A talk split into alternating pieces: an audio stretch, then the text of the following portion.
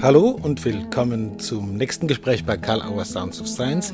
Heute mit Dr. Gunther Schmidt, dem Erfinder und ständigen Weiterentwickler des sogenannten hypnosystemischen Ansatzes. Dafür ist er bekannt und hat in der ganzen Welt Vorträge gehalten und Workshops, Ausbildungen gemacht. Er hat die Systelius Klinik mitgegründet in Waldmichelbach, die nicht nur den hypnosystemischen Ansatz in therapeutischen Arbeiten äh, grundsätzlich weitergeführt hat, sondern tatsächlich auch die Organisation des Klinikums selber folgt hypnosystemischen Konzepten. Auch dazu wird Gunter Schmidt in dem folgenden Gespräch etwas sagen. Seien wir gespannt, was er ausgehend von der Frage nach dem Konzept bezogene Individuation über hypnosystemisches Arbeiten und Denken zu sagen hat. Freut euch auf das Gespräch mit Dr. Gunther Schmidt. Hallo, lieber Gunther Schmidt, guten Morgen. Ich freue mich sehr, dass du in deinem doch eng getakteten Terminkalender die Zeit gefunden hast, mit Kalauer Sounds of Science zu sprechen. Guten Morgen, Matthias. Wo treffe ich dich dann an? Wir sind über Zoom verbunden. Wo, wo bist du live gerade? Ich bin zu Hause bei mir und genieße die freie Zeit jetzt im August und sitze, äh, wenn ich jetzt nicht mit dir rede, auf dem Balkon und genieße das herrliche Wetter. Toll, wunderbar. Wir haben ja noch einen schönen Hochsommer. Ja. Mhm. Günther, ich habe so ein paar Fragen an dich, wo ich mir denke, dass das auch die Leute, die bei Karl Auer Science of, äh, Sounds of Science zuhören, interessieren könnte. Das erste ist eigentlich was ganz Altes. Du äh, warst ja unter anderem Schüler von Milton Erickson und von Helm Sterdin, auch ein Partner äh, mhm. Sterdin in, der, in, in Heidelberg. Und von Helm Sterling gibt es ja dieses Konzept der bezogenen Individuation. Und ich habe immer wieder erlebt, dass du das auch äh, sehr wertschätzt und immer wieder drauf, dich darauf beziehst. Wie aktuell ist dieses Konzept der bezogenen Individuation und was ist der Plot dahinter bei diesem Konzept, bei der Idee? Ja, also äh, ich halte dieses Konzept für höchst aktuell.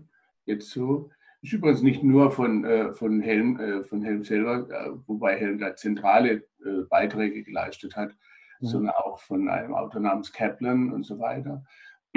Es sind ja verschiedene Sachen. Aber die Grundidee der bezogenen äh, Individuation ist eigentlich so in der Persönlichkeitsentwicklung eine dialektische Aufgabe, könnte man das nennen, äh, in dem Sinne, dass wir als Individuen überhaupt ja nicht unabhängig sind von unseren Umweltbedingungen und von den Beziehungsgestaltungsprozessen, in denen wir eingebettet sind, sozusagen. Das Ich, hat schon Martin Buber ja gesagt, entsteht in der Begegnung mit dem Du. Aber es geht eigentlich über das Ich-Du hinaus. Es geht ja eigentlich in den Gesamtkontext, der auch als, nicht als Ursache, aber als äh, einladende und zum Teil sehr stark bahnende Umwelt auch individuelle Prozesse dann mit äh, anregt. Und in unserer Gesellschaft heutzutage äh, ist das, glaube ich, sogar mehr relevant vielleicht als zu anderen Gesellschaften, jedenfalls nicht weniger. Äh, das Konzept äh, geht eigentlich in diese Richtung, dass man, um eine erfüllende Persönlichkeitsentwicklung für sich machen zu können, es eben überhaupt nicht ausreicht, wenn man nur an sein persönliches Wohlergehen denkt und alles andere in den Hintergrund stellt, sondern auch die Art der Bedürfnisse äh, der umgebenden Menschen beispielsweise, letztlich aber nicht nur der Menschen, sondern auch der gesamten, wenn man den ökologischen Zusammenhang nimmt, äh, der gesamten Umwelt mit einzubeziehen, aber immer in einer guten Balance. Äh, und wenn man gerade die heutige Entwicklung nimmt, dann gibt es natürlich gerade in, in den kapitalistischen äh, Entwicklungen der westlichen Welt massive Botschaften ständig. Und ich erlebe das gerade in den Generationen, in den Digital Natives Generationen besonders stark oft so, äh, dass die eigene persönliche Bedürfnislage zentral im Vordergrund steht und die Umwelt eher äh, so erlebt wird, äh, als ob das so eine Art Bedienumwelt wäre, von der man sich halt bedient und da muss man nichts zurückgeben oder sowas. Ansprüchlichkeit und so weiter deutlich erhöht hat sich das aus meiner Sicht in vieler Hinsicht und auch dass äh, meine persönliche Erfolgsentwicklung, meine persönliche Sinnentwicklung besteht darin, so weit wie es geht, sozusagen die Umwelt auszubeuten äh, damit auch vielleicht andere Menschen im eigenen Interesse. Umgekehrt gibt es ganz viele Menschen wieder, äh, die sehr stark gelernt haben, die Bedürfnisse anderer sind wichtiger als die eigenen. Das sind zum Beispiel die Leute, die zu uns kommen dann in psychotherapeutischer Arbeit, äh, mit jeder Menge psychosomatischer Probleme, mit Suchtproblemen, mit Zwangsproblemen, mit sogenannten Depressionen und so weiter. Äh, ambulant, aber auch bei uns in der Klinik, zum Beispiel in der Systelius-Klinik, da ist das Gewicht andersrum gestaltet in Richtung, das andere, die anderen und die Bedürfnisse der anderen sind so viel wichtiger als die eigenen, dass dann diese Balance auch entgleist ist und das dann äh, typischerweise mit körperlichen und seelischen Defiziterlebnissen einhergeht, die dann zu großen Schwierigkeiten und zu starken Problemen führen können und zu starken Symptomen. Also geht es um äh, eine herausfordernde, ist gar nicht so einfach, diese Aufgabe zu bewältigen. Mhm. Wie kann ich bei mir Stimmigkeit erleben, was meine eigene Bedürfnislage angeht, gleichzeitig aber immer mit dem Blick auf die Auswirkungen auf andere.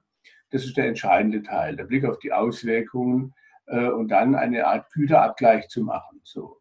Also es ist eigentlich nicht quantifizierbar aus meiner Sicht, dieses äh, Konzept, aber eine ständig herausfordernde, wichtige Frage, wie ist denn gerade im Moment die Balance? Und da reicht es eben nicht aus, dass man auf sich guckt oder auch auf andere. Übrigens gerade, da gehe ich jetzt mal in die Richtung, wie es Viktor Frankl immer betont hat, äh, dass viele heutige Probleme durch sogenannte neurogene Neurosen, also durch sinnleere Entwicklungen entstehen.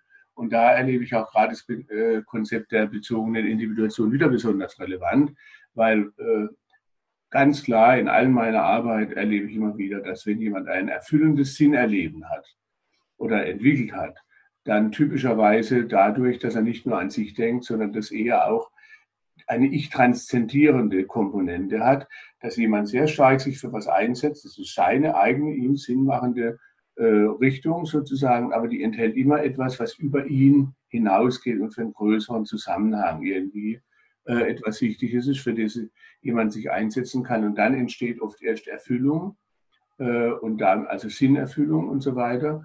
Und das ist eigentlich genau das Gleiche wieder, was ich in dem Thema der bezogenen Individuation finde. Also diese herausfordernde dialektische Balanceaufgabe. Und da hat Helm Stierlin, äh, dem ich sehr viel zu verdanken habe, äh, und nicht nur ich, auch Fritz Simon zum Beispiel und andere so, äh, so Gunther Weber, viele Leute im systemischen Feld, da hat er entscheidende Beiträge dafür geleistet. Du hast von Dialektik gesprochen. Der Helm ist ja auch äh, ausgebildeter sozusagen oder studierter Philosoph und mhm. hat sich mit Hegel beschäftigt, übrigens ja dieses Jahr 250 Jahre geworden wäre, der Hegel. Also nicht der Helm, sondern der Hegel. du hast jetzt viel vom, vom äh, Erleben auch gesprochen. Das ist ja auch ein ganz wichtiger äh, zentraler Begriff sozusagen, dass das, wenn ich es jetzt richtig verstanden habe, das äh, hypnosystemische Konzept eine besondere Vorstellung davon hat, wie Erleben konstruiert wird und sich konstruiert. Ähm, in den, es gibt, gibt ja so, eine, so, so, so häufig diese Idee, Depression als Volkskrankheit und Depression als irgendwas, was ist und was man irgendwie hat und dass man dann irgendwie behandelt werden muss von wem. Da glaube ich, ist das hypnosystemische Konzept sehr konträr dazu. Stimme ich da? Ist das ja, richtig? das würde ich sagen. Das ist äh, deutlich anders, würde ich sagen. Also vielleicht da muss man vielleicht äh, äh, kurz noch zwei Sätze sagen dazu, äh, wie äh, aus einer hypersystemischen Sicht man äh, das sich beschreiben lassen kann, wie Erleben entsteht und aufrechterhalten wird. Ne? Bezieht sich übrigens nicht nur auf die Erkenntnisse aus der Ericksonschen Hypnotherapie und aus der systemischen Konzeption. Aus den beiden habe ich ja diesen hypnosystemischen Ansatz entwickelt, sondern eben auch auf die Erkenntnisse der modernen Hirnforschung, der Priming-Forschung, und auch der autobiografischen Gedächtnisforschung. Und da zeigt sich halt klar, dass äh, Erleben eigentlich Sekunde für Sekunde neu erzeugt wird. Und zwar hauptsächlich äh, nicht auf bewusster Ebene, sondern natürlich auch auf bewusster Ebene, aber vor allen Dingen auf unwillkürlicher Ebene, die zum größeren Teil unbewusst ist. Und das heißt mehr in Bereichen von Stamm- und Zwischenhirnprozessen.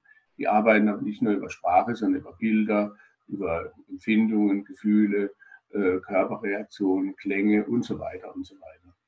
Und da ist entscheidend, wie dann so Elemente des Erlebens zusammengefügt werden in rasender Schnelligkeit, die man bewusst gar nicht so mitkriegt. Da kriegt man nur die Spitze des Eisbergs sozusagen mit auf der bewussten Ebene, irgendwelche Gedanken oder Gefühlsentwicklungen, Verhaltensimpulse und so weiter. Aber äh, das Erleben selber wird immer in rasender Schnelle zusammengefügt, könnte man das nennen, als Netzwerk von Elementen des Erlebens. Dazu gehört, weil es geht immer um Aufmerksamkeitsfokussierung, dadurch wird es erzeugt. Wohin die Aufmerksamkeit ausgerichtet wird, was man da auswählt, selektiv, wird immer selektiv ein Aufmerksamkeitsfokus ausgewählt.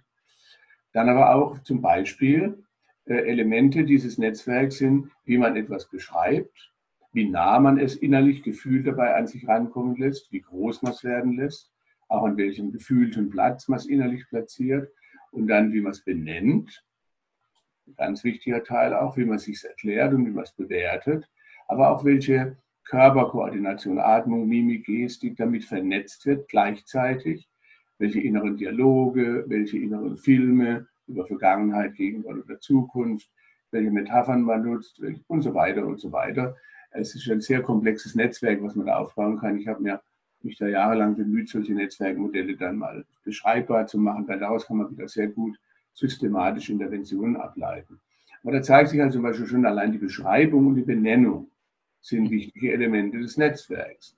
Und wenn ich etwas Depression nenne, in der Form übrigens auch bis zum größeren, bis zum Beispiel in ICD-10-Diagnosen verwendet wird, aber auch sonst, dann wird es aus einer systemischen Sicht in katastrophaler Weise aus dem Kontext gerissen. Hm. So wird etwas verdinglicht beschrieben, als ob jemand so etwas hat. Hm. So, und zwar zeit- und kontextübergreifend äh, und so weiter. Und als ob das hauptsächlich diese Person ausmacht und alles andere im Grunde genommen zweitrangig wird. Hm. Äh, nun, das heißt aber, dass dadurch genau die Aufmerksamkeit selektiv, quasi fast laserartig auf einen möglichen Ausschnitt des menschlichen Erlebens dieser Person gerichtet wird.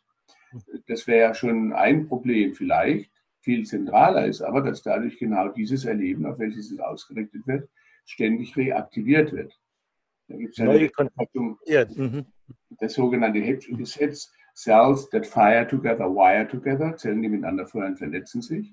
Und wenn sie mal vernetzt sind, dann feuern sie halt wieder miteinander. Wenn ich also immer von Depression rede, dann aktiviert es typischerweise das Erlebnisnetzwerk, was mit diesem Erleben, was Depression genannt wird, äh, zusammenhängt. Das wird ständig durch Energiezufuhr reaktiviert.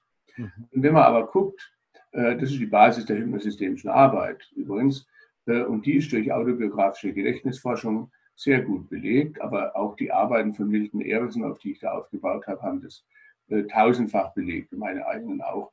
Selbst wenn jemand 20 Jahre massiv depressiv steht, sogenannte depressive Reaktionen erlitten hat, und das muss man natürlich sehr ernst nehmen und sehr empathisch äh, begleiten, und das darf man auf gar keinen Fall bagatellisieren. Es kann ja bis zu suizidalen, gefährlichen Tendenzen gehen, ist doch klar.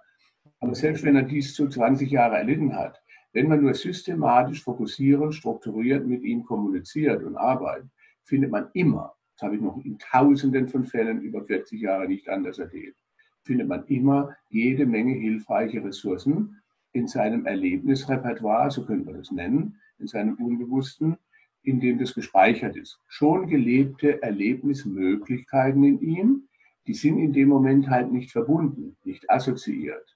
Aber durch systematische Kommunikationsprozesse, dafür bietet die hypnosystemische Arbeit ganz viel, mhm. können die wieder reaktiviert werden. Dafür müssen wir aber systematisch Unterschiede bilden und immer wieder darauf achten, okay, da und da ist es sehr schlimm und leidvoll für Sie, aber wo gibt es denn Situationen, wo es vielleicht mal etwas erleichternd oder sonst viel besser ist irgendwie und was macht den Unterschied? Und dafür bieten diese hypnosystemischen Netzwerkmodelle sehr gute Unter Scheidungshilfen. Und dann zeigt sich immer, selbst übrigens in der typischen Sache, die in der Depressionsforschung immer wieder auch betont wird, das sogenannte Morgentief und das Abendhoch. Ne? Da gibt es unterschiedliche Erlebnisweisen, die werden aber als Teil der Depression definiert. Ne? Das kann man natürlich so sagen. Wenn ich aber mit den Leuten systematisch durcharbeite, ja, wie kann es denn kommen, dass bei gleichen Situationsbedingungen, zum Beispiel äußerlich, sie morgens furchtbar sich leidvoll erleben und abends ist aber tendenziell vielleicht nicht super toll, aber doch viel besser ist. Wenn man dann systematisch guckt, dann findest du so gut wie immer, dass zum Beispiel abends perfektionistische Antreiberdynamik innerlich im inneren System, dass man heute alles, was man da alles machen müsste, damit man einigermaßen gut über die Runden käme, die sind abends weg. Morgens sind sie wie ein Riesenberg da, abends sind sie weg und ah, jetzt gut, für heute ist erledigt und so weiter. Das heißt, die Leute können wenn man sie nur dabei unterstützt und das explizit transparent mit ihnen macht, sehr klar verstehen, ah, in meinem eigenen inneren Fokussierungsprozess habe ich selbstwirksam Gestaltungsmöglichkeiten. Das passiert ja unwillkürlich. Das macht ja niemand absichtlich. Zum Beispiel so ein Morgentief und Abendhoch. Aber sonst gibt es darüber hinaus natürlich hunderte andere Situationen, in denen es Unterschiede gibt. Aber ich greife mal sogar dieses als, äh, als Beispiel oder als, als, Teil der Depression definierte äh, unterschiedliche Erlebnisweise raus. Sogar da kann man das nutzbar machen. Weil dann sonst erleben sich die Leute völlig ausgeliefert als Opfer dieser unwillkürlichen Prozesse. Und jetzt kann ich mit Ihnen aber daran arbeiten, ja, was ist denn da der Unterschied? Welche Haltung sich selber gegenüber der Welt gegenüber? Welche Anforderungen stellen Sie an sich morgens, abends? Wie erleben Sie auch metaphorisch morgens den Tag? Und die Welt wäre ein riesiger Berg, den ich überhaupt nie besteigen kann. Und abends, ah, da ist viel flacher. Und, ah, und wir atmen so abends und so weiter. Da kann ich richtig systematisch das ganze Erlebnisnetzwerk mit ihnen durchspielen. Und die kriegen die Leute, und zum Teil relativ schnell sogar, verstehbar für sich selber mit, hey, ich habe das ja selbstwirksam gemacht, allerdings natürlich nicht absichtlich.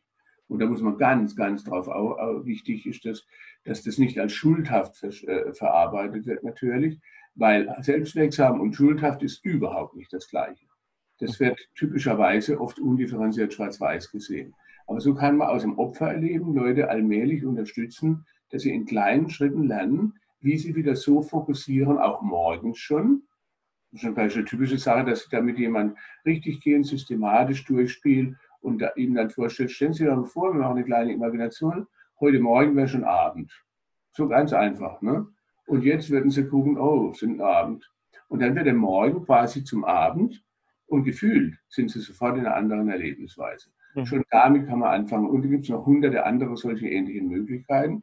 Die ethisch verpflichtende Aufgabe aus meiner Sicht ist, dass wir stark ständig Unterschiede herausarbeiten und die gibt es immer, wenn man nur systematisch guckt. Und selbst wenn sie nicht dramatisch sind, sie sind da und die zeigen, dass es gestaltungsfähig ist, dass es Selbstwirksamkeit gibt und damit die Leute wieder eigenständig aus den Opferhaltungen rauskommen. Das schafft Hoffnung und so weiter. Dafür muss ich aber diese plakative, verdinglichte äh, Diagnostik differenziert aufbauen. Ne? Mhm. Ich sage zum Beispiel den Leuten bei uns in der Klinik fast jede Woche, da machen wir so eine Abendrunde, zwei Stunden. Schauen Sie, selbstverständlich arbeiten wir sehr loyal und respektvoll mit diesen Diagnosen. Die kommen immer schon mit Diagnosen zu uns, äh, damit sie von der Kasse das überhaupt als Kostenzusage kriegen. Äh, da arbeiten wir sehr respektvoll mit diesen Diagnosen.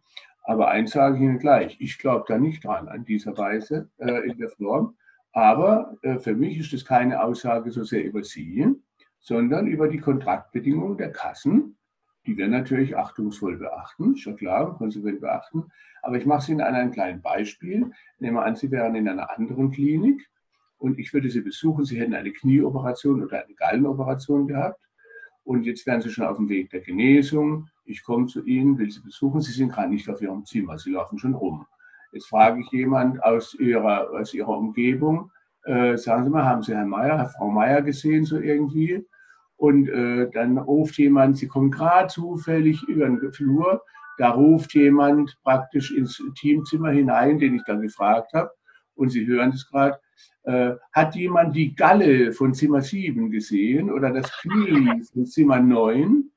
Und dann frage ich die Klienten, würden Sie sich ganzheitlich in Ihrem persönlichen Reichtum, Ihren vielfältigen Erlebnisvarianten, äh, ganzheitlich respektvoll beschrieben fühlen als Galle von Zimmer 7 oder Knie von Zimmer 9? Hoffentlich nicht. So arbeiten wir mit den Diagnosen. Diese Diagnosen drücken einen Aspekt ihrer vielfältigen Erlebnismöglichkeiten aus.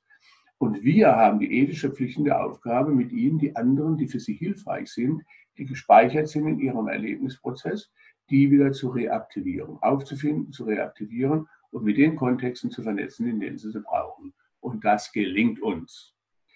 Alles muss man dazu sagen. Das gilt für circa äh, acht. Ich frage auch die Leute dann, was bewirkt es denn? Weil diese Diagnose ist nicht nur eine Diagnose, das ist eine gerichtete Form der Aufmerksamkeitsfokussierung und damit eigentlich eine Intervention in der Wirkung, obwohl man es vielleicht nicht beabsichtigt. Bei ungefähr 80 Prozent der Leute, wenn sie die Diagnose so lesen, denen geht es schon schlechter. Dann kann ich schon sofort sagen, sehen Sie, wir können es sofort wieder nutzen. Sie haben, wenn Sie, Sie müssen sich das nur zu eigen machen und daran glauben, dann haben Sie erfolgreich schon zu einem schlechter Gehen beitragen können. Wenn Sie das nicht wollen, dann sollten wir das anders machen. So, andererseits gibt es aber 20 Prozent der Leute, ich mache an meine Tür zu. Ja. Gibt es 20 Prozent der Leute, ungefähr 20 Prozent der Klienten, die sind erleichtert über diese Diagnosen. Das sollte man auch ernst nehmen. Hm. Wenn ich dann aber mit Ihnen durchspiele, was ist denn daran zu erleichtern bei diesen Diagnosen, dann zeigt sich, dann sagen Sie, ja, dann bin ich ja nicht selbst schuld. Und dann, also eigentlich die Diagnose gibt Ihnen die Möglichkeit, die Verantwortung, die Sie vorher in erdrückendster Weise äh, für sich selber verarbeitet haben, und sich selbst beschuldigt haben, selbst abgewertet haben und so weiter durch den Erlebnisprozess, den sie erlitten haben. Durch die Diagnose werden sie eher erleichtert, äh, weil sie dann die als Entlastung, also dass es nicht selbstverantwortlich ist und dass sie endlich anerkannt werden als belastetes Opfer. Und das ist ja, finde ich, ein sehr berechtigtes und verständliches Bedürfnis. Der Lösungsversuch daran, an diese verdinglichte Diagnose zu glauben, bräuchte man dafür nicht. Und deswegen kann ich es wiederum auch nutzbar machen. Äh, in der systemischen Arbeit wird es Utilisation genannt, indem ich halt dann mit ihm durchspielen kann, seine Chance. Dann ist ja nicht die Diagnose an sich, sondern was Sie daraus für Schlussfolgerungen ziehen. Was Sie daraus als Aussage über sich und über Ihre Möglichkeiten in Beziehungen ziehen. Äh, könnte man Sie denn dafür gewinnen, dass Sie achtungsvoll, verständnisvoll mitfühlen, mit sich auch so umgehen auch ohne Diagnose. Sie können es aber auch ruhig haben, wenn Sie sie wollen, äh, so in der Form. Und dann zeigt sich eben nicht die Diagnose, sondern das damit verbundene Erlebnisnetzwerk. Und das können wir wieder, dafür muss es nur transparent mit den Leuten sehr achtungsvoll durchgespielt werden. Äh, und dann ist es typischerweise so, dass die Leute merken, ah ja, mein Bedürfnis, dass ich entschuldet bin, weil da ist niemand schuld, selbstverständlich nicht. Typischerweise wird jemand äh, depressiv reagieren, in aller Regel nach allen meinen Erfahrungen, wenn jemand sehr viel Verletzungen in seiner ganzen Biografie erlitten hat, sehr viel Entwertung, sein Wert immer nur festgemacht wurde an Leistung oder was weiß ich, oder ständig ausgegrenzt, entwertet wurde, du bist nicht wichtig, deine Bedürfnisse zählen nicht und so weiter. Da steckt eigentlich viel Traumatisierungserleben dahinter, muss man sagen. Und das braucht natürlich sehr viel liebevolle Unterstützung, sehr viel empathische äh, Achtung und so weiter. Äh, und das kann man aber durchaus, wenn man diese Dinge so übersetzt, sehr gut nutzbar machen. Und zum Schluss muss man nur noch darauf achten dann, dass das, äh, und das ist typisch bei solchen depressionsdynamischen Prozessen, und damit haben wir auch wieder einen Kontext. Äh, die Auswirkungen, wenn es besser wird, sollte man da auch prüfen, und da kommen wir typischerweise auf systemische Loyalitätsbeziehungen. Und das mhm. Wieder übrigens beim Thema der bezogenen Individuation, Individuation, weil viele Menschen, die so reagieren, haben eher gelernt, meine Bedürfnisse haben ihnen anzustehen und die erleben sich schon teilweise wieder schuldig, wenn sie auf ihre eigenen Bedürfnisse und auf das, was für sie hilfreich wäre, überhaupt achtsam äh, eingehen und achten darauf. Und deswegen brauchen wir mehr als nur eine rein oberflächliche Lösungsorientierung. Wir müssen immer auch die Lösungsentwicklung, die wir klar hinbringen, das können wir gut belegen. Dann aber verbinden damit, welche Auswirkungen in Ihren relevanten Beziehungen hat es denn, wenn Sie sich Ihre für Sie günstigen Entwicklungen erlauben und heute andere Haltungen und so weiter einnehmen. Und das sind wir typischerweise bei Loyalitätsthemen, die man dann aber auch konstruktiv lösen kann. Sehr, sehr spannend. Sehr spannend, Gunther. Ähm, die, du hast vorhin von den, von den äh, Runden gesprochen mit den Klientinnen und Klienten. Ich will jetzt gerade noch mal sozusagen einen äh, Sprung machen in, in den Kontext Organisation, denn du hast vieles oder eigentlich alles, was du im hypnosystemischen Feld entwickelt hast, auch auf äh, äh organisationale Kontexte übertragen oder da hinein so entwickelt. Euer äh, eure Systelius-Klinik ist ja äh, nicht nur äh, in dem Umgang mit Klientinnen und Klienten an hypnosystemischen äh, Konzepten orientiert, sondern auch im Umgang mit sich selber, wenn man das so sagen kann, als Organisation. Äh, das, da könnten wir stundenlang drüber reden. Wir haben wieder mhm. zu viel Zeit, aber vielleicht kannst du ein, zwei Kernideen sagen, äh, was bedeutet hypnosystemisch und wenn du willst auch anders, in Bezug auf Organisation und auf das Überindividuelle, auf, auf was ja Organisationen sind. Und vielleicht auch ein Beispiel von Systelius. Was macht das aus? Es scheint ja irgendwie eine Art von Einzigartigkeit noch zu haben. Ja. Ich hoffe nicht länger noch, aber im Moment, also im Klinikbereich ist es sicher so, dass es äh, kein ähnliches Modell bisher gibt, was ich sehr bedauere.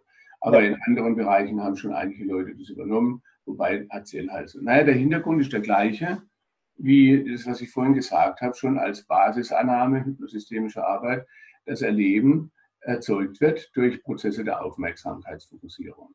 Das kann ich jetzt nur auf das individuelle internale System beziehen, aber das reicht natürlich überhaupt nicht aus, weil äh, Menschen leben halt in Wechselwirkungskontexten äh, so. Und äh, insofern sind wir, wenn man es von der autopoietischen Denkweise hernimmt und in der Art, wie Niklas Luhmann zum Beispiel die Autopoiese-Sache dann in der Systemtheorie verwendet hat, dass man ja davon ausgehen kann, kein System kann das andere im Sinne von linearer Kausalität beeinflussen. Wir sind aber sozusagen wechselseitig Umwelten füreinander.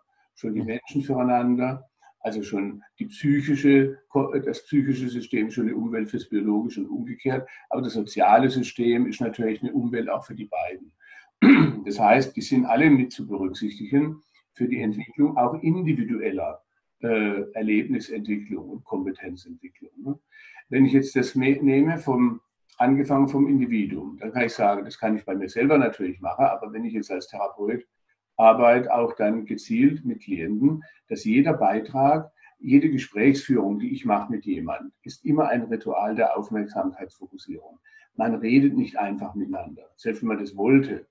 Indem man redet, bahnt man selektiv Aufmerksamkeit und erzeugt damit Sekunde für Sekunde neu ein entsprechendes Erleben, aber eben ein vielfältiges. Das kann im gleichen Gespräch eben so laufen und fünf Minuten darauf fühlen sich beide sehr unzufrieden äh, oder sehr frustriert und wütend und dann wieder sehr schön und so weiter, je nachdem, wie der Fokus der Aufmerksamkeit läuft. Die Potenziale für tausendfältige Erlebnisvariationen sind alle in uns springen durch solche Erlebnisprozesse und durch Fokussierungsprozesse halt an. Das gilt aber dann nicht nur für die individuelle Zweierbeziehung.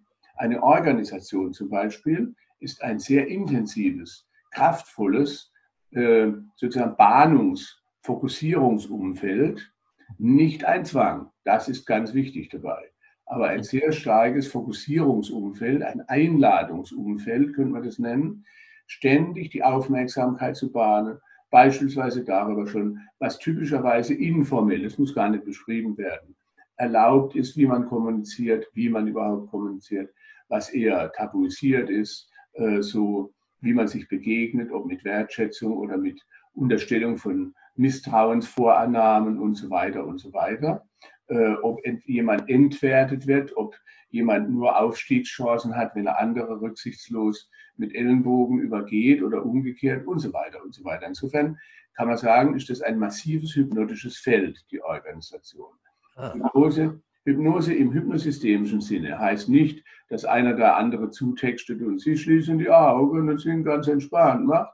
Das nenne ich Sakralhypnose. Ne, so. Sondern das einfach, und das hat gar nichts mit Absicht nur zu tun, einfach unwillkürliche Prozesse angeregt werden. In der modernen hypnosystemischen Definition würde ich sagen, äh, eine Trance ist das Vorherrschen von unwillkürlichem Erleben. Und da gibt es mhm. zwei Varianten. Deswegen haben Stephen Gilligan und ich mal in den 80er Jahren auch vorgeschlagen, dass man Symptome als Problemtrance-Prozesse beschreibt, weil die Qualität des Erlebens nur leider mit unerwünschten Inhalten ist genau die gleiche wie in einer gewünschten hypnotischen Trance-Induktion. Immer geht, wenn man eine Trance-Induktion macht, eine hypnotherapeutische, natürlich mit gewünschtem Ergebnis, dass es jemand gut geht, dann wird die typischerweise in der Ericksonschen Arbeit so angelegt, quasi mit einem bewussten Denken kannst du machen, was du willst, kannst auch bei den üblichen Sachen bleiben, während ein unwillkürliches ganz eigenständig was Hilfreiches für dich macht. Also ein Mehrebenen-Erleben. Ne? Wir reden unsere Klienten, wenn die über Symptome reden, ich habe so Ängste, ich will es nicht, es passiert ganz unwillkürlich. Beides ist Vorherrschen von Unwillkürlichem, nur einmal gewünscht, einmal ungewünscht. Ungewünscht, Symptome ist gleich Problem. Das heißt, wir haben immer die wichtige Aufgabe zu gucken, wie werden unwillkürliche Prozesse in Menschen erzeugt, individuell, aber auch interaktionell und natürlich insgesamt in Organisationen. Und dann zeigt sich, dass eine Organisation ein sehr kraftvolles quasi hypnotisches Feld ist, ob gewollt oder nicht, weil die Art, wie da kommuniziert wird, wie die Regelungsprozesse schon sind, sind die eher transparent oder intransparent? Wie werden Entscheidungen getroffen? Wie werden Ziele entwickelt und vermittelt? wie werden Aufgaben und Status und äh, Bereichsdefinition definiert, transparent oder nicht, werden Absprachen überhaupt gemacht und wenn sie gemacht werden, werden sie eingehalten oder nicht. Wie wird zum Beispiel mit Fehlern umgegangen? Wird da jemand sanktioniert und, und so weiter und so? Wie wird mit sogenannten Konflikten umgegangen, die es immer gibt in Organisationen? Eine Organisation ist die Ansammlung von Widersprüchen. Das ist ja, der, das, ist ja sozusagen das Prinzip der Organisation, äh, so in der Form. Und dafür brauchen wir Regelungen. Diese Regelungen wirken aber nicht als Zwang, aber als starke, bahnende Einladungen auf das individuelle Erleben und auf die Art, wie die Leute miteinander umgehen. So. Und da war, ist dann für mich ganz klar, wenn ich jetzt zum Beispiel will, dass zum Beispiel Therapeuten oder überhaupt ein Team wie bei uns in der Klinik äh, achtungsvoll mit Menschen umgeht, mit den Klienten, ne, äh, mit der, der Basisannahme, die Klienten sind nicht gestört im Sinne von unfähig, defizitär oder sonst was, sondern sie haben halt gelernt, bestimmte Lösungsversuche in Kontexten, die sich heute als leidvoll auswirken, die Fähigkeiten, andere, konstruktivere Sachen, sind aber in ihrem unbewussten Repertoire alle da. Und die müssen wir jetzt halt achtungsvoll auf Augenhöhe sozusagen, respektvoll mit den Leuten erarbeiten. Wenn man noch dazu weiß, dass die Klienten ja autopoietische Erleben machen, sind die eigentlichen Therapeuten ohnehin die Klienten.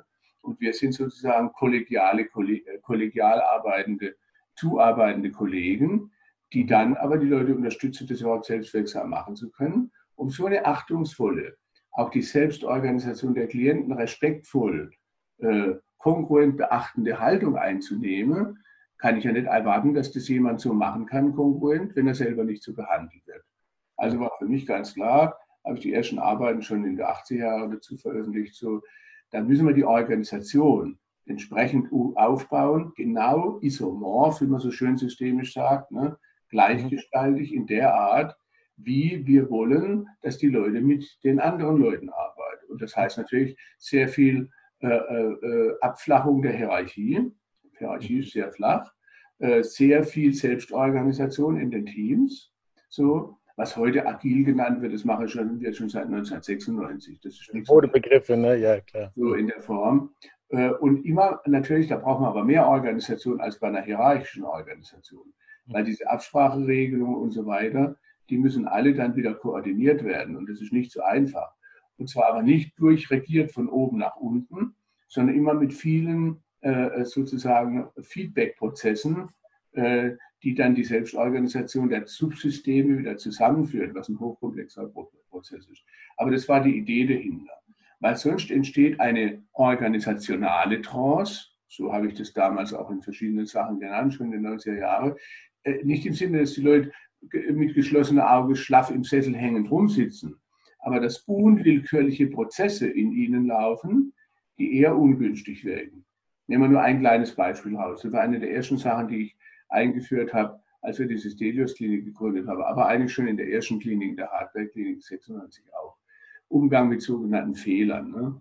Typischerweise wird jemand für Fehler sanktioniert, wenn er was macht. Das wäre uns selbstverständlich nicht, weil das hängt davon ab, äh, was will ich denn da, was heißt ein Fehler? Ein Fehler heißt, jemand hat was gemacht und dann ist was Ungewünschtes, Unerwartetes herausgekommen als Ergebnis. Ne?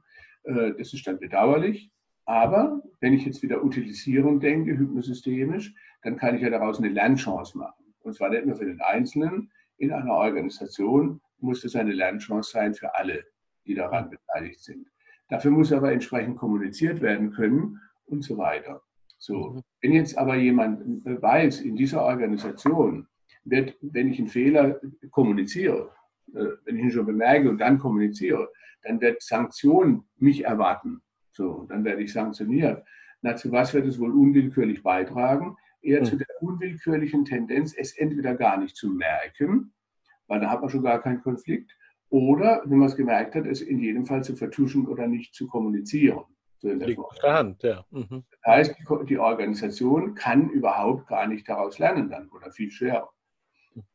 Der, der, die Sanktion setzt aber voraus die Annahme eines Misstrauens, ne? dass jemand womöglich, äh, und das ist eine implizite hypnotische Suggestion, diese Misstrauensvorannahme aus einer hypnosystemischen Sicht, als ob jemand, wenn er nur genügend aufgepasst hätte oder sonst was, es dann besser geworden wäre. Das kann kein Mensch wissen. Das wäre ja was anderes, wenn jemand absichtlich Sabotage macht. Hm. Aber das gibt es extrem selten. So, deswegen habe ich gleich von vornherein eingeführt, sollte jemand ein, ein Ergebnis erleben, was er als völlig ungewünscht und, und womöglich problematisch ansieht, dann gehen wir klar davon aus, er hat nach bestem Wissen und Gewissen äh, am Anfang sich bemüht, das Bestmöglichste zu tun. Also eine Vertrauensvorschussannahme, nicht eine Misstrauensvorschussannahme. Ja. Und wenn er es dann auch noch kommuniziert, dann ist es eine gewaltige Leistung für die Organisation. Weil das macht ja niemand gern. Also ist ja schon sehr mutig und eine große Leistung, das überhaupt in die Kommunikation zu bringen, anstatt mhm. zu exkommunizieren. Und das kann nur heißen, erstens, er kriegt Dank, dass er es kommuniziert hat und sofort Unterstützungsangebot. Und drittens, wir gucken, wie wir gemeinsam daraus lernen können. Hm. Das hat zur Folge, dass bei uns zum Beispiel, das erlebe ich als große Ehre für mich, wenn wir in der Vision haben oder so, die Leute immer wollen, dass ich dabei bin, wenn sie ihre Fälle, wo sie Schwierigkeiten mal haben, das gibt es ja immer wieder, wenn sie die einbringen. Mhm. Ich habe viele, viele Jahre in vielen Kliniken Supervision gemacht. Da, da war es eher umgekehrt, da komme ich rein und sage, sitzen vielleicht 10, 15 Leute im Team da, sage, hat jemand ein Anliegen? Zehn Leute haben ein Anliegen. Dann sagt plötzlich jemand, oh, wir haben noch gar nicht gelernt, ist der Chefarzt heute bei? Oh, der ist heute bei, niemand hat mehr ein Anliegen gehabt. Verständlich, ne? Bei uns ja. ist es umgekehrt. Und das zeigt, dass diese Art der Kulturbildung offensichtlich hilfreich wirkt. So. Genauso, genau. Ja, vielleicht noch ein Satz. Genauso der Umgang mit Konflikten, nur als Beispiel. Selbstverständlich gibt es Konflikte, gibt es praktisch jede Woche irgendwo. Die eiserne Regel bei uns ist die, Schon ein bisschen ähnlich wie beim Marshall, Rosenberg, gewaltfreie Kommunikation. Wenn jemand einen Konflikt in jemand hat, dann kann der das ruhig reinbringen, von mir aus auch impulsartig, du blöde Sau oder was weiß ich. Und sofort wird es dann, ah, offensichtlich, melden sich bei dir, bei dem, der das sagt, wichtige Bedürfnisse, die jetzt, ich mache das dann manchmal ein bisschen so salopp und sage, in der poetischen Umschreibung dumme Sau sich äußern. So, die müssen wir jetzt noch übersetzen in Ich-Botschaften ich erlebe, ich brauche und dann gucken wir, was die andere Seite sieht und so weiter. Und da wird achtungsvoll die Unterschiedlichkeit, die bleibende, bleibende Unterschiedlichkeit, die bleibt eine Restriktion, so behandelt, dass man guckt, wie können wir achtungsvoll eine Kooperation, eine kooperative Koexistenz, könnte man das nennen, aus dieser bleibenden Unterschiedlichkeit machen. Und so könnte man, also die ganze Organisation muss so aufgebaut werden, insbesondere, dass von der Leitung her völlige Transparenz oder sagen wir so weit wie es irgendwie geht, Transparenz gemacht wird. Das heißt zum Beispiel bei uns, das ist eine GmbH und Co. KG, da muss man nicht veröffentlichen, die wirtschaftlichen Sachen. Jedes Jahr äh, der Wirtschaftsprüfer oder Steuerberater eingeladen wird und dann vor der gesamten Belegschaft jede Zahl, die bei uns wirtschaftlich läuft, allen in dem Team, allen in den 590 Leute, äh, transparent veröffentlicht wird. Alles wird da transparent gemacht und dann werden die Meinungen eingeholt und dann muss jemand die Verantwortung übernehmen für die Entscheidung. Die wird mhm. gemeinsam gemacht. Wenn es Pattsituationen gibt, dann muss die wieder transparent von der Geschäftsführung aufgelöst ja. werden, aber mit Transparenz. So wäre die Idee. Sehr, sehr, sehr spannend.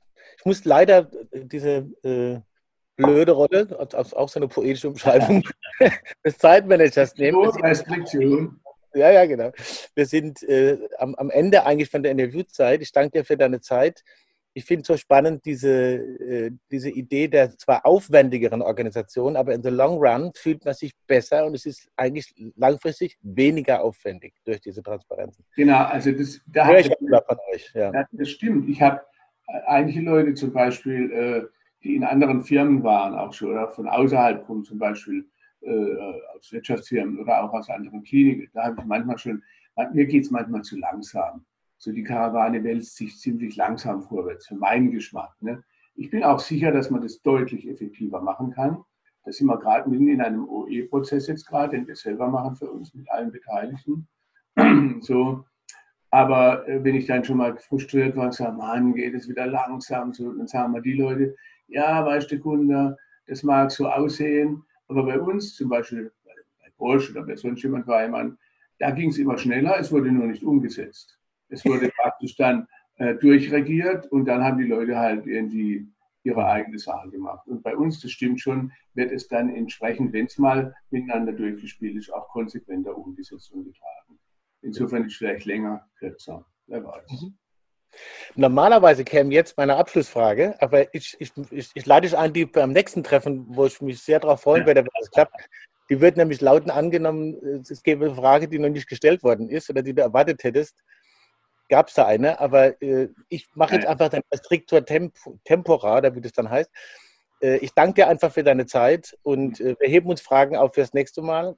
Okay, also wenn, wenn ich beantwortet hätte, aber ich beantworte sie natürlich jetzt nicht, aber wenn ich sie beantwortet hätte, dann hätte ich gesagt, naja, wie man das übertragen kann auf gesellschaftliche Kommunikationsprozesse, angesichts zum Beispiel der sogenannten Corona-Krise jetzt und ja. der ganzen aufflackenden Verschwörungstheorien und überhaupt der ganzen digitalen Kommunikation, Fake News und so weiter, das wäre ein weiteres Thema. Dann heben wir uns auf, ich werde, ich werde wieder auf die Füße treten. Gunther, vielen Dank für deine Zeit. Ich danke ich dir, dass du sie genommen hast. Auch. Ciao, Gunther. Ja, da ist die Thematik für die nächste Begegnung mit Gunter Schmidt ja schon vorangekündigt. Wir werden auf jeden Fall wieder mit ihm ein Gespräch führen und uns vielleicht diesen Themen, die er am Schluss angesprochen hat, ein bisschen weiter widmen. Danke, dass ihr dabei wart. Natürlich wären wir froh, wenn ihr uns positiv bewertet, so positiv wie irgend möglich, egal auf welchem Kanal ihr uns verfolgt und hört und unsere Beiträge zu euch hineinlasst. Ähm, denkt auch an die Autobahn-Universität am Wochenende natürlich wieder mit Hans-Albert kritischer Rationalismus. Die Reihe wird noch fortgesetzt. Und wir werden weiter Gespräche haben mit interessanten Gesprächspartnern bei Sounds of Science.